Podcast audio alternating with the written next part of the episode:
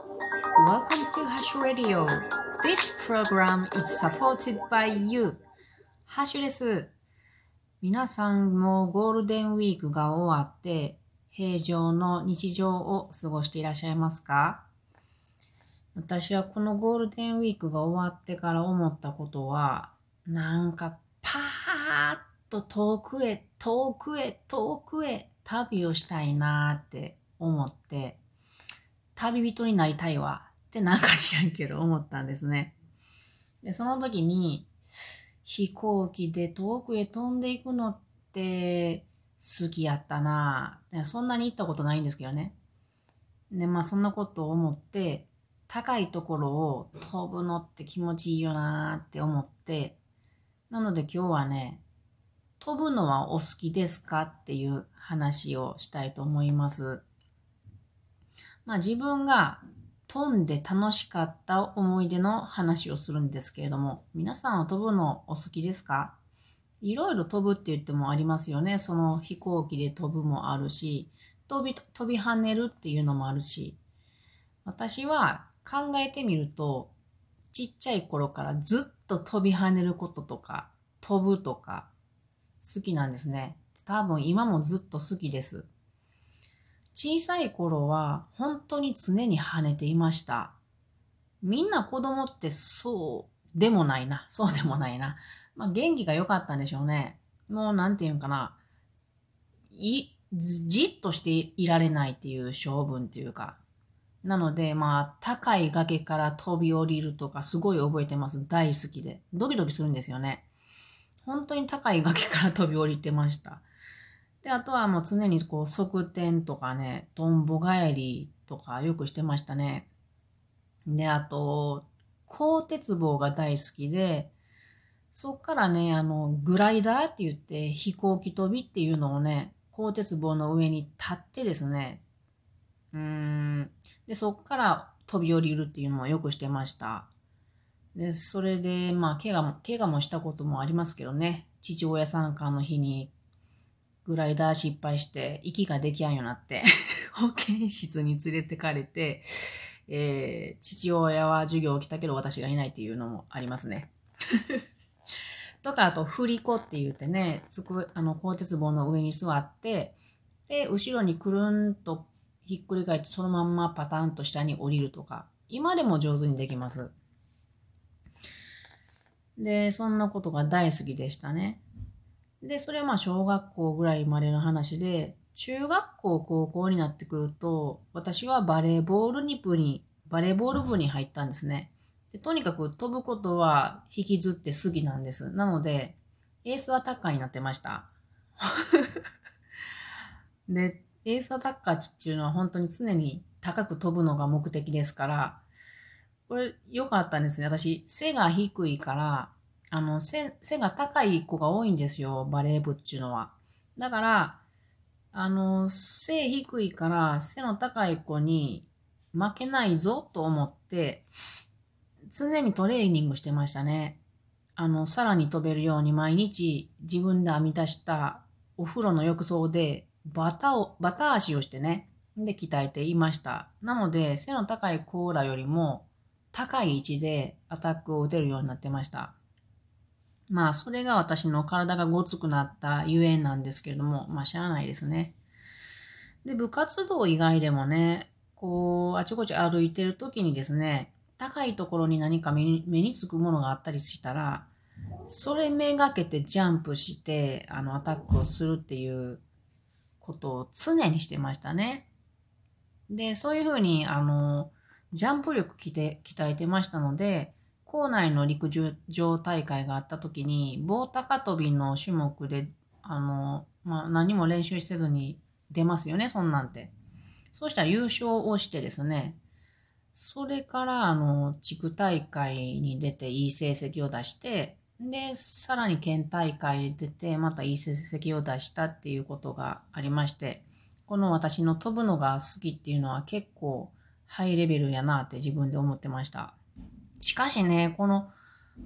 棒高跳びってめっちゃ面白かったですね。あの、先生がね、その県大会とか地区大会出る前に教えてくれるんですよ、陸上部の先生が。私はバレー部やけれど、あの、その大会に向けて、バレー部足す陸上部の練習をする感じになるんですけど、先生がその背面飛びを教えてくれた時にめっちゃ気持ちいいなって思いましたね。空を見ながら飛ぶので、それから視線がくるりんって回って、綺麗に着地できるとめっちゃ気持ちいいんですね。なんか、今もやってみたいなって思いますね。まあ、とにかく本当に飛ぶことが好きだったんですよ。で、その小さい頃から中学校、高校、大学ぐらいまでかな。まあ、本当にこのね、飛ぶことが好きなんで、遊園地のジェットコースターとか大好きだったんですね。で、私の住んでいたね、あの、三重県には、鈴鹿サーキットとか、長島スパーランドっていう遊園地があるんですよ。なので、ここに親に連れてもらったら、ひたすらジェットコースター乗ってました。でもそのうちジェットコースターが全然こうつまらなくなってくるんですよね。何も怖くなくなってくるの。で、もうちょっと大きくなった時に、えっ、ー、と、富士急ハイランドに行く機会があったんで、そこのなんちゅうジェットコースターか忘れたけれど、日本一怖いって言われているものがあったんですよ。なので、日本一怖いものに乗れるってすっごい期待をしていった。そして、まあ、一人だけ、だいいジェットコースター一人で乗るんですけど、一人で乗った時に、全然つまらなかったんですね。で、この日本一怖いジェットコースターがつまらんっていうことはもうジェットコースターに私は未来はないなと思って、だってジェットコースターって面白いのは最初の、一番最初の降りる瞬間だけちょっと面白いなと思うんですよ。あとは打足なんですよ。何も面白ない。だからこうなんか時間の無駄やなって感じなんですよ。だからもうジェットコースターには見切りをつけました。結局面白いのはフリーフォールなんやなって私にとっては。フリーフォールが面白いっていうことが分かりました。フリーフォールっていうのは、うん、真ん中にこう塔みたいに垂直に立っているものがあって、その周りに座席がついていて、えー、っと、スタートでその座席が垂直に上の方向へ飛んでくんですね。で、飛んでった後、上でふわってこう重力がこう、上がってきたものが下がっていく瞬間、あれがめちゃくちゃ面白いっていうことで、フリーフォールだけが好きなんやっていうことが分かりました。で、大人になってからはですね、あのー、外国へ飛行機に行くのが、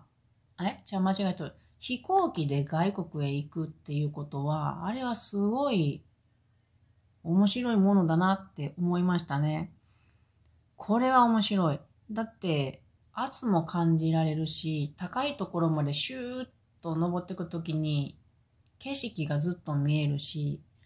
まあ上に登ってしまったらあんまり面白くないんやけど、降りるときも面白いじゃないですか。で、なんかこう、自分が住んでいたところ、地域がちっちゃく見えてくっていうのは、なんかね、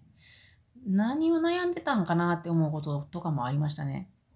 だけど、この飛行機っていうのはね、あの、乗り物で一番環境負荷の多い乗り物なんでね、うん、もう今は flying shame って言われて、飛び恥って言われることもある乗り物です。だから、まあね、乗るのは本当に貴重なものだと思って乗らないといけないというのがあって、これはなかなか乗れないですね。ちなみに言うとくと、どれだけの環境負荷があるかっていうと、CO2 がめちゃくちゃ大量に発あの出されるのと、あと、まあ同じくあの温暖化の影響になってしまう、影響を与えてしまう窒素酸化物とかも、これも大量に撒き散らして、地上よりも空中で撒き散らすことの方が、あの、長くそれらが残るっていうことがあって、車のだいたい4から5倍ぐらいの量を1人当たり出すっていうことなんですね。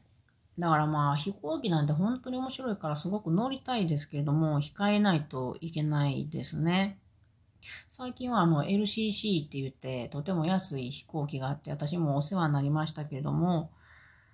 本来はめちゃくちゃ飛行機乗るって高いものですからまあ本来の値段に戻して環境負荷の分を何かこう、うん、何かに使ってもらえるお金にした方がいいんじゃないかなっていう世の中の流れですね。はい。なのでまあ飛行機はなかなか乗れないな。特に今、今はちょっとコロナがありますから無理ですけどね。で、まあその飛行機話に置いといて、私は大人になった時にタイに行った時に面白い飛ぶっていう体験をしたんですね。これはパラパラセーリングっていうもので、空中をね、あの、パラシューターみないみたいなもので散歩するんですよ。で、その動力っていうのは、海で、えっと、ボートが走ってくんですね。ボートが。ブーンと。で、そのボートに、綱で私がつけられてて、あの、パラ、パラセーリングの、あの、パラシュートみたいのを背負った私がつけられてて、それで浮かんでくっていう 結構怖い。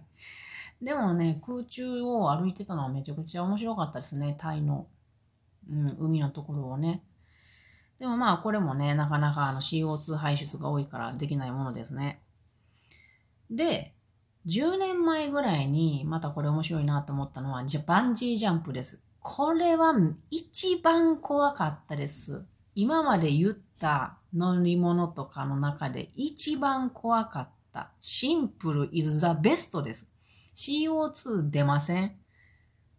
めっちゃ面白いし、本当に怖いです。一度ね、皆さん機会あったらやってみてください。たった20メーターぐらいのとこから飛び降りたんですけども、